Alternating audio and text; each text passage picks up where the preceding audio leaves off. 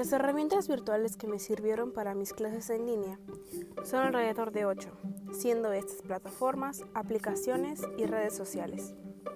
Para realizar tareas y entregarlas fue fundamental Wadi Virtual, WhatsApp, Gmail y Word. YouTube me sirvió para apoyar mis conocimientos y resolver dudas sobre algunos temas. Por otro lado, Facebook me sirvió para mantenerme al tanto de avisos y comunicados que comparte la prepa. Por último, al realizar mis tareas de TICS, conocí dos aplicaciones nuevas durante este periodo de clases virtuales, que son Powtoon y Anchor.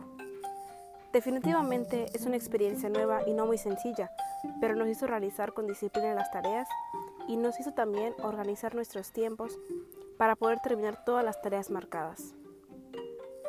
Igualmente, con el uso de esas herramientas, se nos facilitó la entrega y realización de las tareas.